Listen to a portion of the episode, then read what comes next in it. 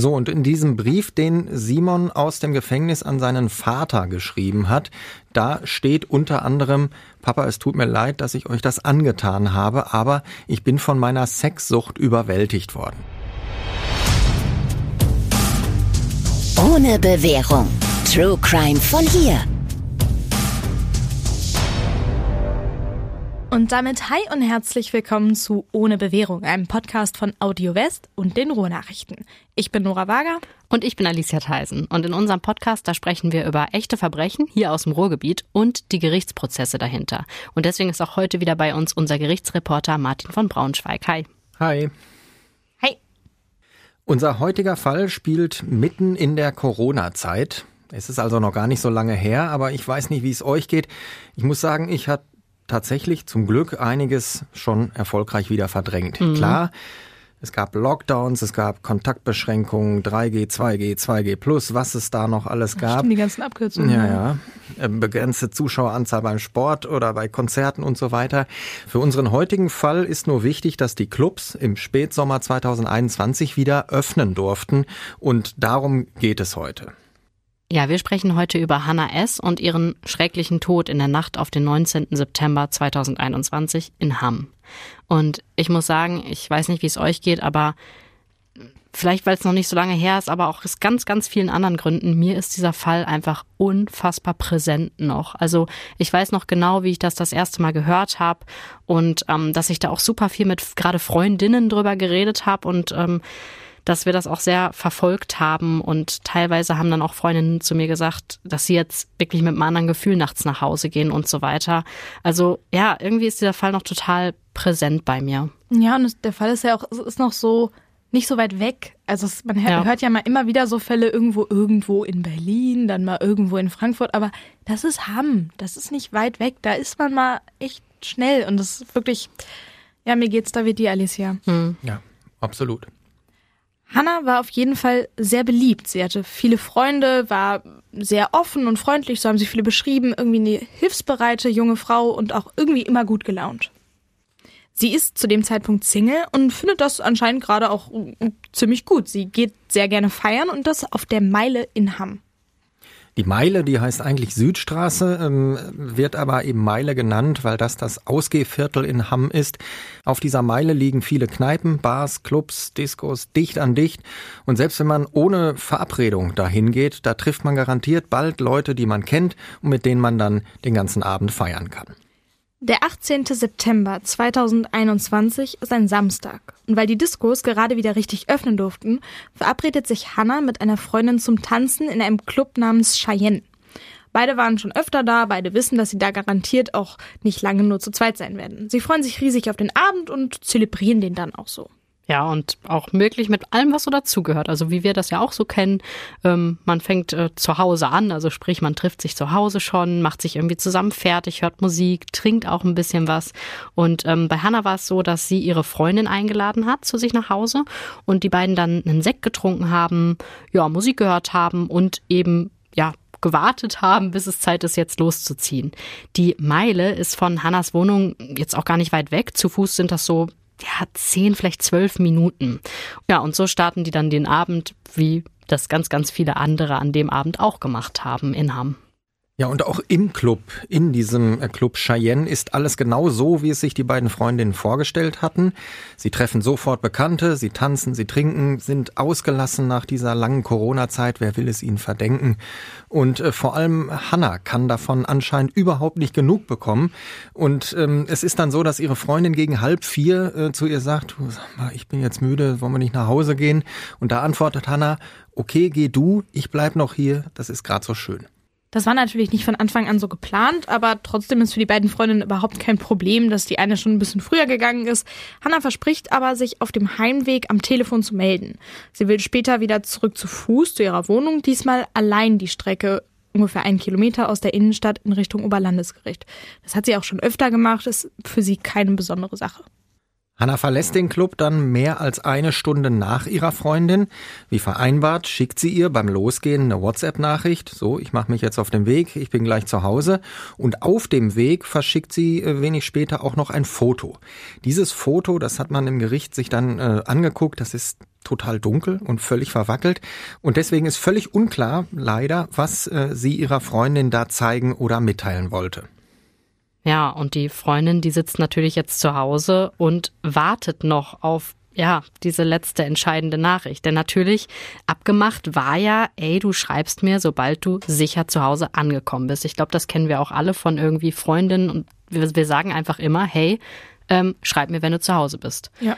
Aber bei Hannah kommt diese Nachricht nicht. Und jetzt ist natürlich so ein bisschen die Frage, ab wann macht man sich da wirklich ernsthaft Sorgen? Ich denke mal, es ist schon normal, wenn man sich erstmal beruhigt und sagt, ey, die war wahrscheinlich jetzt einfach fertig, die ist zu Hause, hat dann auch echt nur noch, hat sich ins Bett geschmissen, am besten Klamotten noch an, hatten ja auch beide getrunken an dem Abend und dann ist sie direkt eingeschlafen. Ja, und trotzdem hat man dabei vielleicht ein bisschen schlechtes Gefühl, weil ein bisschen besser schläft man halt ein, wenn man weiß, so, meine Freundin, die ist jetzt auch im Bett, jetzt kann ich auch beruhigt einschlafen. Vielleicht war ja auch dieses Foto, was Martin gerade angesprochen hat, so ein bisschen der, der ausschlaggebende Punkt, weil es ist ja schon ein komisches Foto, so einfach mitten in der Nacht so ein völlig verwackeltes Bild, irgendwie komisch. Also wenn mir das eine Freundin geschickt hätte, ich weiß, also wie Alice ja gerade schon gesagt hat, man sagt das immer so, aber so ein Foto ist dann schon irgendwie komisch. Hm, kann man auf den Alkohol schieben, aber ja, es sie ist, hatte. Es, es, es, löst irgendwie so ein mulmiges Gefühl, glaube ich, aus. Ja, und das hatte die Freundin ja dann auch. Genau. Sie hält es dann irgendwie doch nicht mehr aus, ruft sich ein Taxi. Sie will zu Hannas Wohnung, will sehen, dass irgendwie doch alles in Ordnung ist, dass sie hoffentlich einfach nur eine sehr müde und betrunkene Hanna antrifft. Dass eben genau nicht auf diesen paar Metern zwischen der letzten WhatsApp-Nachricht und der Haustür noch irgendwie was Schlimmes passiert ist. Ja, aber leider geht das, was wirklich hunderttausendmal gut ausgeht, in diesem Fall nicht gut aus. Als das Taxi kurz vor Hannas Haus ist, da sieht diese Freundin schon Polizei und Krankenwagen mit Blaulicht an diesem kleinen Park neben dem Oberlandesgericht in Hamm stehen. Sie bittet den Fahrer anzuhalten, sie steigt aus, fragt, was ist passiert, was, äh, was macht ihr hier? Und dann bekommt sie die traurige Nachricht, in dem Park wurde die Leiche einer jungen Frau gefunden, halb entkleidet, offenbar gewaltsam getötet. Und da ist für sie natürlich schon äh, ziemlich klar, das muss meine Freundin Hanna sein. Oh Gott, ja, also gefunden hat die Leiche ähm, am frühen Sonntagmorgen äh, ein Spaziergänger, der war halt mit seinem Hund einfach unterwegs und wollte durch den Park gehen, an so einem kleinen Teich entlang. Ja, und dieser Mann hat später vor Gericht natürlich auch als Zeuge ausgesagt. Er hat gesagt, ich habe plötzlich zwei Beine da auf dem Boden liegen sehen. Den Oberkörper habe ich nicht sofort erkannt, weil der ins Wasser hineinragte. Und dieser Mann, der war auch im Prozess, immerhin sechs Monate danach, noch ziemlich fertig, als er seine Erinnerungen an diesen äh, frühen Sonntagmorgen schildern sollte. Er hat gesagt, sowas kann man ja erstmal überhaupt nicht glauben, wenn man da dann steht und sowas sieht. Und er hat sogar noch eine Minute gewartet, ehe er die Polizei angerufen hat, weil er sich erstmal sammeln musste, wie er sagt. Verständlich. Für die Polizei steht dann vor Ort aber schnell fest, für Hannah kommt jede Hilfe zu spät. Ihr Gesicht lag unter der Wasseroberfläche, an ihrem Körper sind mehrere Stich- und Schnittwunden zu erkennen, Schnitte am Hals, Blut am Oberkörper. Es ist klar, dass das hier kein Unfall ist, sondern es sich um einen Mord handelt. Und dass es jetzt vor allem auf die Spurensicherung ankommt. Denn bei vielen Fällen, auch Fälle, die wir hier schon hatten, kommt es ja darauf an, dass der Täter irgendwie Spuren am Tatort zurückgelassen hat. Ja, und so ist es auch im Fall Hanna. Den ersten Hinweis auf den möglichen Täter bekommt die Polizei aber dann aus einer ganz anderen Richtung, nämlich aus der Nachbarschaft. Ja, es äh, meldet sich eine Hausbesitzerin äh, bei der Polizei, nachdem sie in den Medien gehört hatte, dass in dem Park neben dem OLG eine Frauenleiche gefunden worden war. Und diese Frau sagt äh, der Polizei, gucken Sie sich doch bitte mal einen meiner Mieter ganz genau an. Ich glaube schon lange, mit dem stimmt was nicht. Sie beschreibt diesen Mieter als total jähzornig und gewaltbereit. Sie sagt, heute Nacht, also in der gleichen Nacht, in der Hanna getötet wurde, hat ein Unbekannter an meinem Auto, das draußen vor der Tür abgestellt war, die Reifen kaputt gestochen. Ich bin sicher, das war dieser Mann, dieser Mieter von mir. Und der hatte also ein Messer dabei in dieser Nacht und vielleicht hat er mit dem Messer ja noch was anderes, was viel Schlimmeres gemacht. Und das klingt jetzt erstmal so ein bisschen weit hergeholt, aber die Polizei sagt sich, nee, wir, wir gehen dem Hinweis nach. Das heißt, die klingeln morgens an der Tür von Simon S., damals 27 Jahre alt. Und ihnen macht ein junger Mann auf, der sich wirklich, man muss es einfach so sagen, absolut auffällig verhält.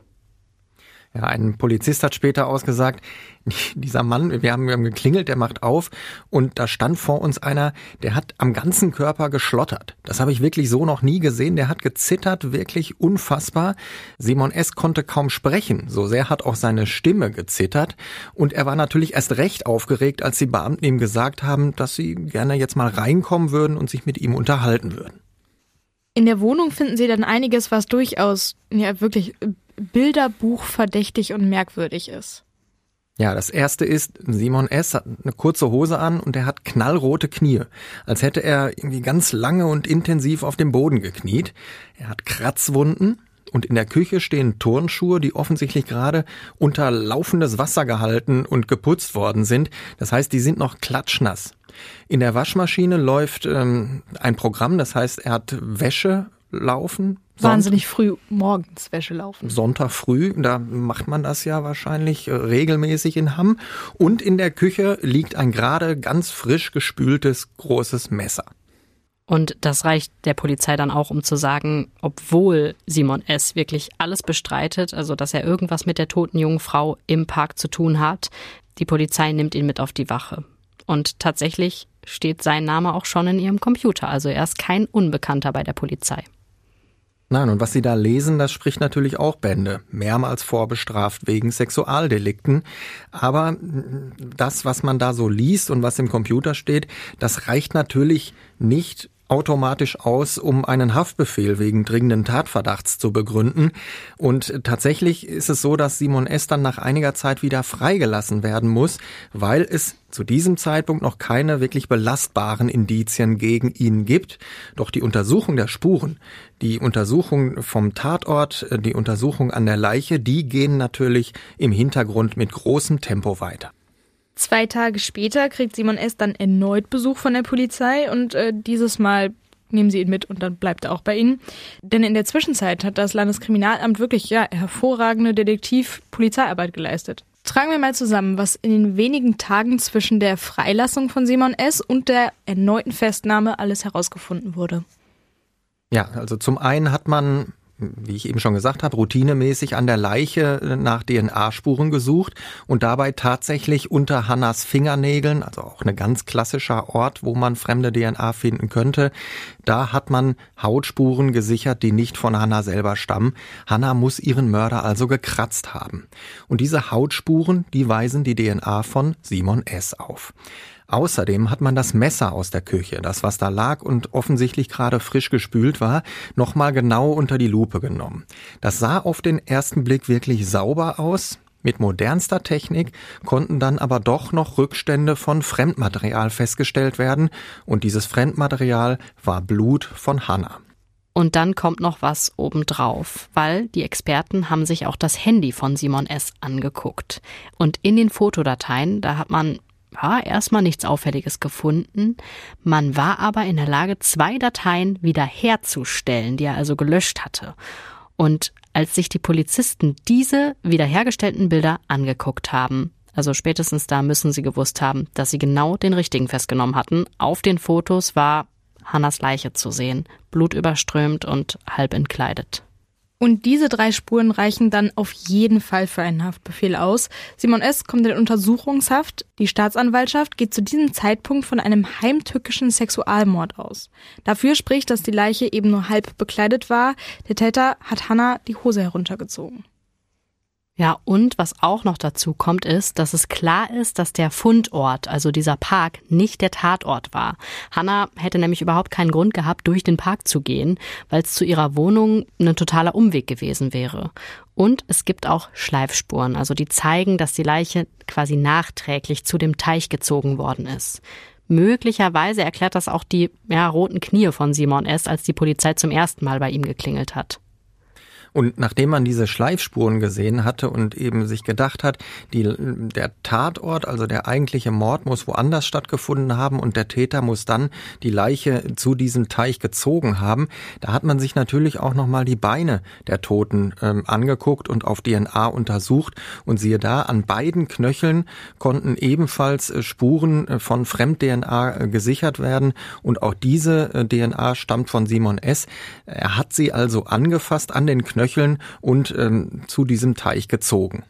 Also ich glaube, ich ähm, wage jetzt nicht zu viel, wenn ich sage, dass auch schon bevor der Prozess überhaupt angefangen hat, sehr, sehr, sehr, sehr viel gegen Simon S. gesprochen hat. Unbedingt. Auf jeden Fall. Und dieser Prozess beginnt dann im März 2022. Der Mordprozess gegen Simon S. Natürlich ist wahnsinnig viel los, weil der voll bundesweit für Schlagzeilen gesorgt hat. Hannas Eltern und auch ihre Schwester treten in diesem Prozess als Nebenkläger auf. Das heißt, sie wollen selbst eine aktive Rolle in der Verhandlung spielen. Vor allem aber wollen sie eins, sie wollen antworten. Denn seit seiner Festnahme hat Simon S. zu den Vorwürfen geschwiegen. Und auch wenn man sich sicher ist, dass er der Täter ist, da sind natürlich noch viele, viele Fragen offen, die diese Hinterbliebenen umtreiben.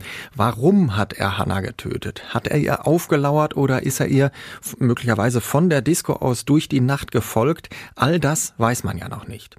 Und das bleibt leider auch so, denn Verteidiger Dennis Cocker rät seinem Mandanten auch vor Gericht zu schweigen. Der Anwalt hat uns am Rande des Prozesses äh, später gesagt, ja, mein Mandant ist natürlich selbst total nervös, da ist es manchmal besser, wirklich besser, gar nichts zu sagen. Und tatsächlich wirkte Simon S. an diesem ersten Verhandlungstag auch total aufgeregt. Der war nicht mal in der Lage, sein Geburtsdatum zu nennen, als der Richter ihn danach gefragt hat. Ähm, dann hat er gesagt, ja gut, was machen wir jetzt? Also hat der Richter ihm dieses Geburtsdatum aus der Akte vorgelesen und Simon S. hat dann kurz genickt. Er hatte ja auch Grund, nervös zu sein, weil was man gegen ihn in der Hand hatte, das war natürlich alles schon klar. Das haben wir gerade schon gesagt. Über die DNA-Spuren unter Hannas Fingernägeln, ihr Blut an dem Messer in seiner Küche und die wiederhergestellten Fotos der Leiche auf seinem Handy ist im Vorfeld viel, viel berichtet worden. Klar. Trotzdem gab es am ersten Verhandlungstag, obwohl ja quasi alles so eindeutig war, auch noch eine Überraschung. Der Knaller war, er hatte schon vor dem Prozess tatsächlich so eine Art Geständnis abgelegt. Er hat nämlich offenbar überhaupt nicht gewusst, dass während der Untersuchungshaft jeder Brief, den er schreibt oder den er bekommt, von den Richtern abgefangen und mitgelesen wird.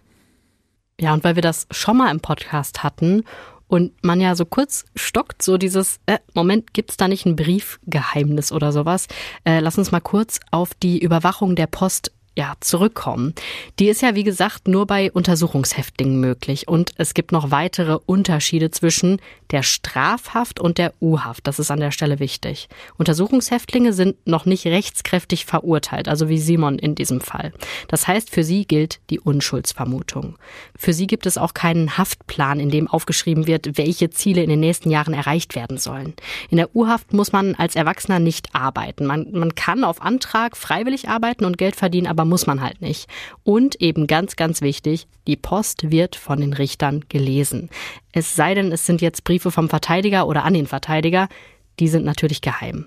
Und Urlaub oder Ausgang am Wochenende gibt es während der Untersuchungshaft natürlich auch nicht.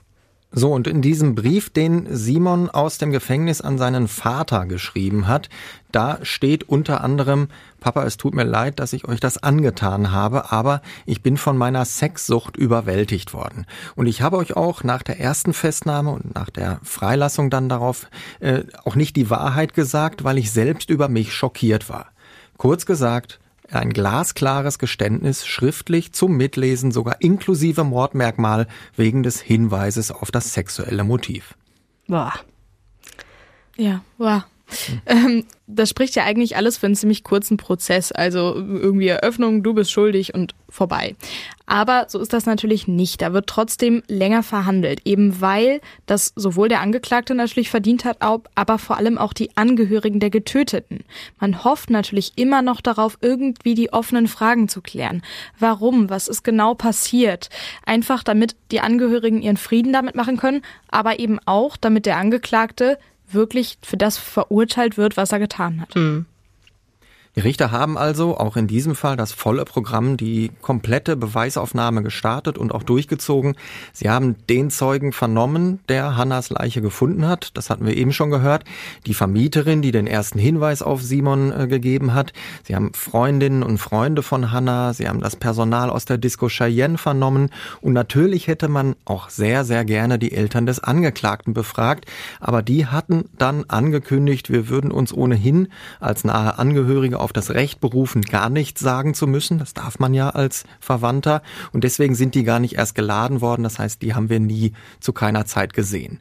Und Verteidiger Kocker hat dann später sogar mal durchblicken lassen, dass diese Eltern auch nicht nur deshalb ferngeblieben sind, weil sie sich selbst vor der Öffentlichkeit schützen wollten. Nein, sie wollen auch mit ihrem Sohn nichts mehr zu tun haben.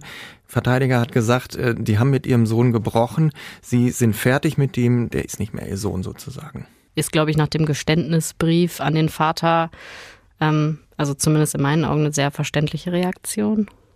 Aber der Mord an Hannah ist wirklich nur der Tiefpunkt einer ganz, ganz langen Liste von Problemen, die Simon S. hatte. Natürlich sind im Prozess auch seine Vorstrafen, er war ja schon polizeibekannt, zur Sprache gekommen, allein schon wegen der Frage, ob er vielleicht ein Fall für die Sicherungsverwahrung ist. Und diese Vorstrafen, die lassen wirklich tief blicken. Ja, Simon S. ist zum Beispiel als Jugendlicher von der Schule geflogen, weil er eine Mitschülerin sexuell missbraucht haben soll. Es soll später einen weiteren Übergriff auf eine andere Frau gegeben haben und in einer Jugendeinrichtung, in der er zwischenzeitlich gelebt hat, soll er sogar einen geistig behinderten Mitbewohner sexuell misshandelt haben. Und er ist dafür zweimal zu Jugendstrafen verurteilt worden, vor allem aber war er immer auch in psychiatrischer Behandlung. Ja, aber muss man jetzt leider rückblickend sagen, anscheinend nicht wirklich mit großem Erfolg. In dem aktuellen Prozess hier in Dortmund hat er sich geweigert, sich von der Psychiaterin Nala Saimeh untersuchen zu lassen. Die hatte aber mit den Vorstrafenakten, mit den Zeugenaussagen und natürlich auch mit dem Brief an seinen Vater eigentlich genug Material an der Hand, um ein Gutachten zu erstatten.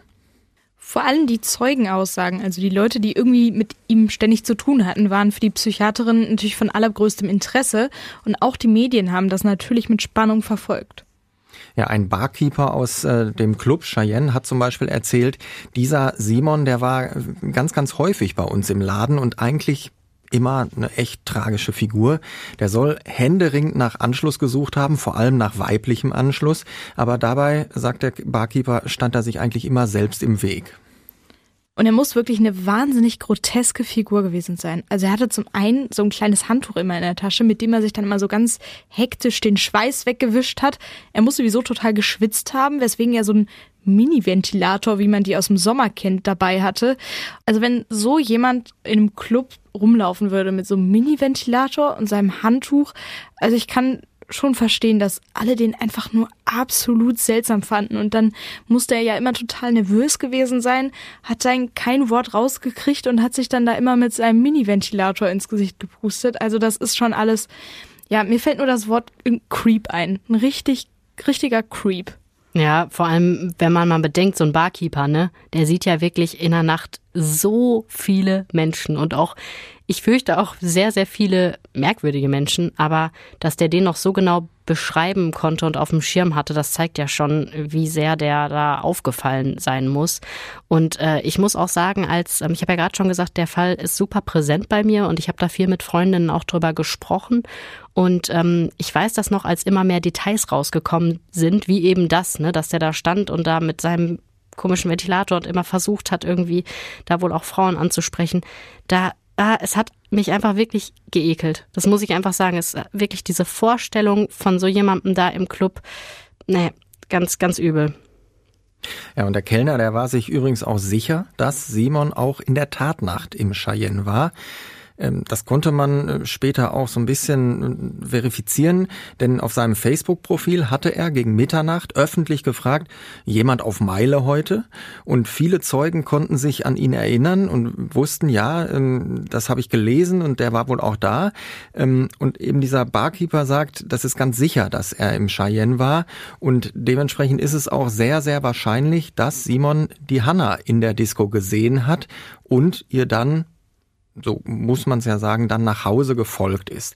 Ob er sie jetzt vorher beim Tanzen oder äh, an der Bar oder wo auch immer auch noch angesprochen hat mit seinem Ventilator in der Hand und seinem Handtuch in der Tasche, äh, ob er sich von ihr möglicherweise eine Abfuhr eingehandelt hat, das wissen wir dagegen nicht. Ja, und jetzt kommt auch noch was dazu, wo auch wieder so ein ja, Schockmoment war, als das alles rausgekommen ist.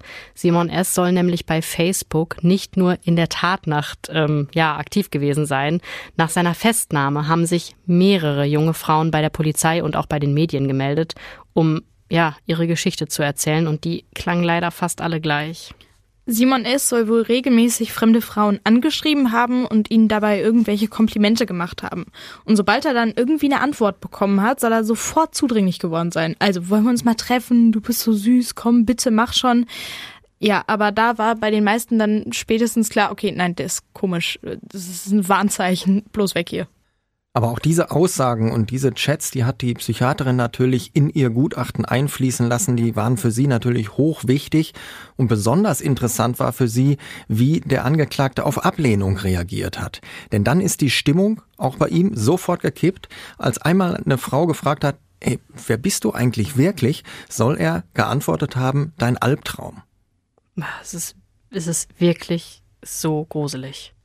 Die Psychiaterin Nala Saimeh hat dann schließlich gesagt, dass äh, aus ihrer Sicht der Angeklagte an einer Borderline-Störung leidet. Sie sagt, bei diesen Menschen sind Sexualität und Wut ganz eng miteinander verknüpft.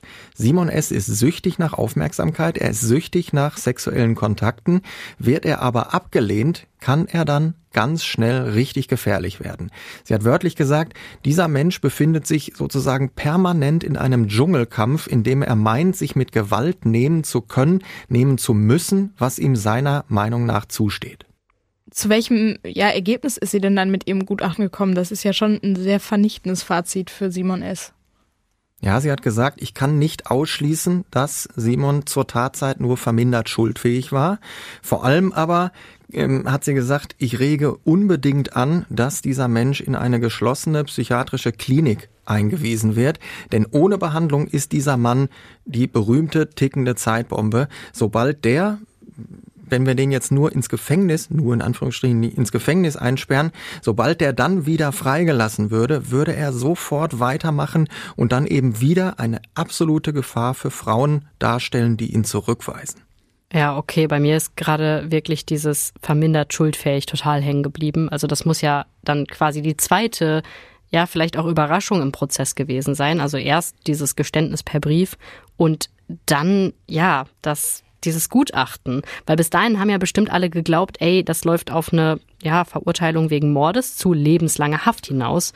Und eigentlich ist nur noch die Frage jetzt interessant, ob die Richter die anschließende Sicherungsverwahrung anordnen oder eben nicht. Und dann auf einmal kommt vermindert schuldfähig ins Spiel. Genau, so war das auch ähm, völlig richtig zusammengefasst. So haben wir vorher gedacht. Und dieses Gutachten kam für uns sehr überraschend. Aber es war halt nun mal in der Welt und dann muss man damit umgehen.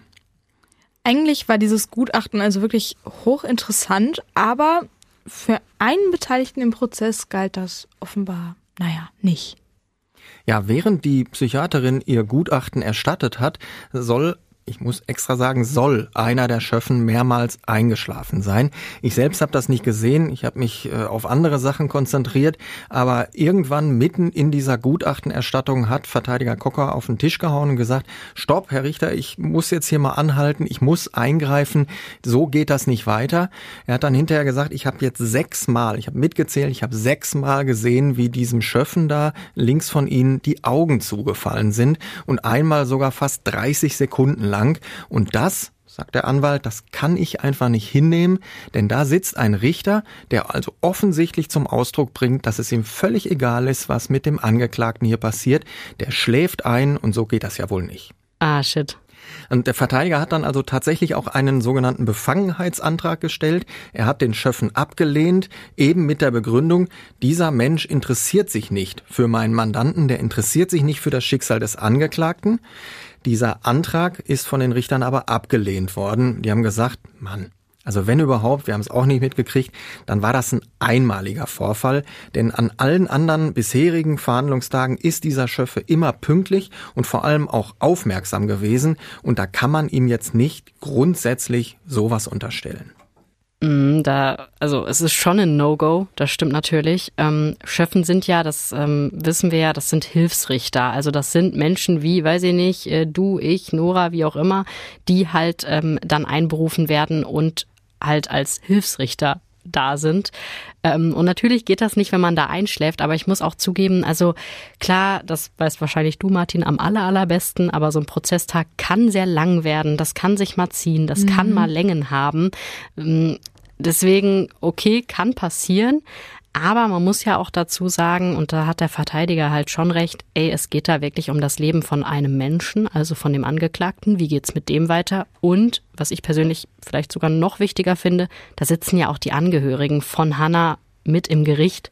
Und ähm, ja, da kannst du das eigentlich echt nicht bringen. Also da einzuschlafen, das, das geht einfach nicht. Nein, das geht definitiv nicht.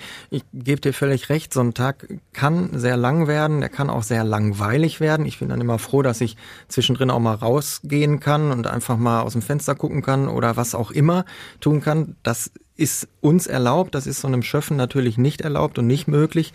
Deswegen kann man vielleicht Verständnis dafür haben, aber das war jetzt auch nicht so, dass dieses Gutachten erstattet worden ist nachmittags um fünf, nachdem die da schon acht Stunden verhandelt haben oder mhm. so.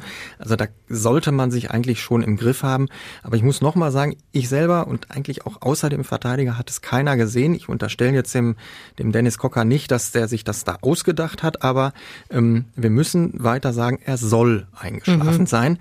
Die Richter haben aber trotzdem, obwohl sie diesen Befangenheitsantrag abgelehnt haben, etwas gemacht, was ich so noch nicht erlebt hatte.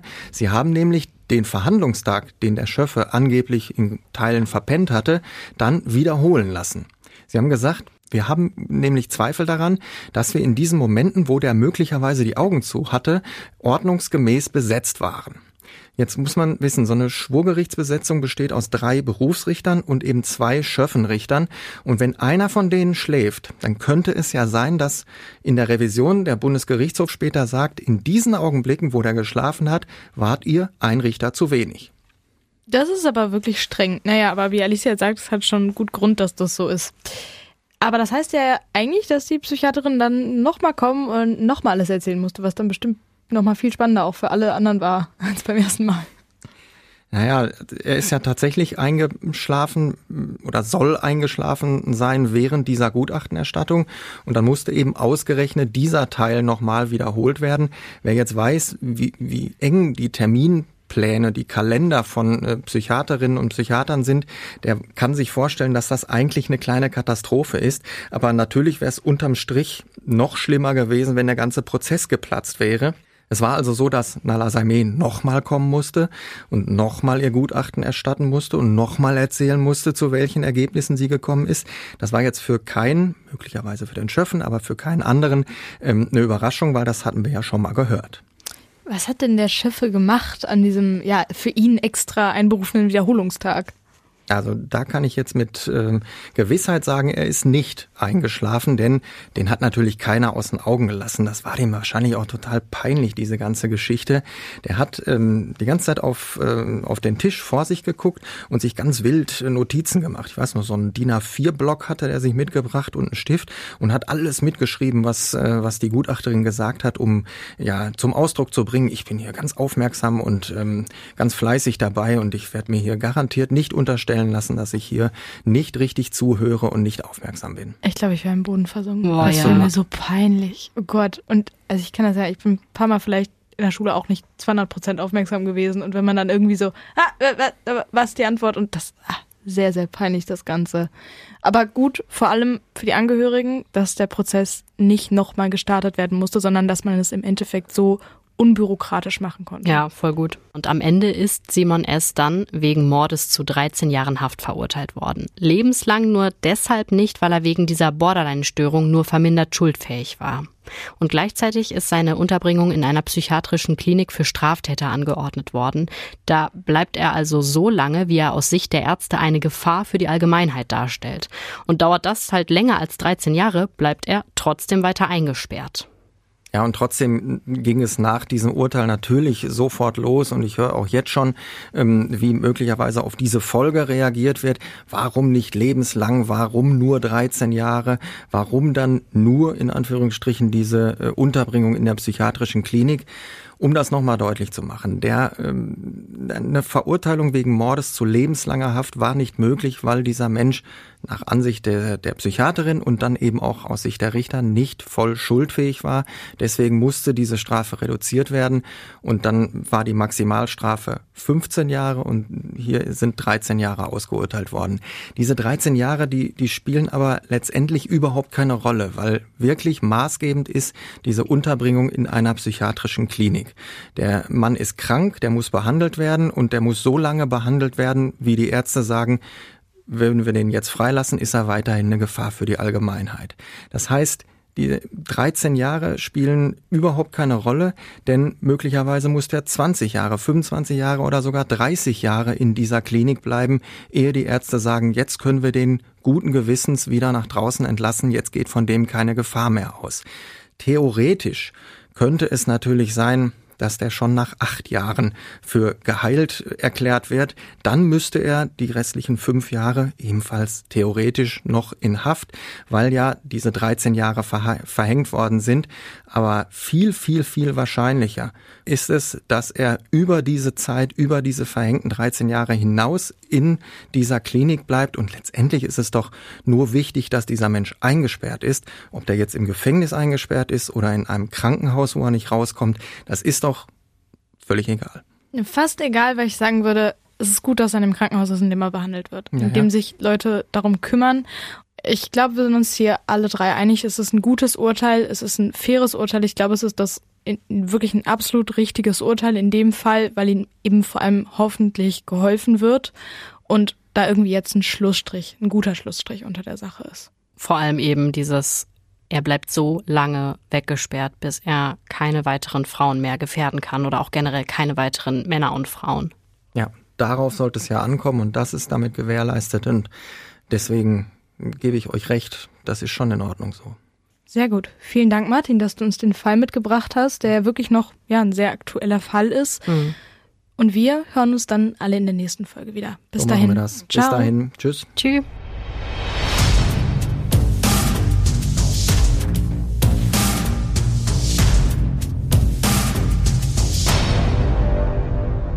Und wenn ihr unseren Podcast mögt, dann gebt uns doch gerne ein Feedback. Und zwar überall da, wo es Podcasts gibt. Das heißt auf Spotify oder auf Apple. Aber ihr könnt zum Beispiel auch bei YouTube einen Kommentar dalassen. Da gibt's unseren Podcast nämlich auch.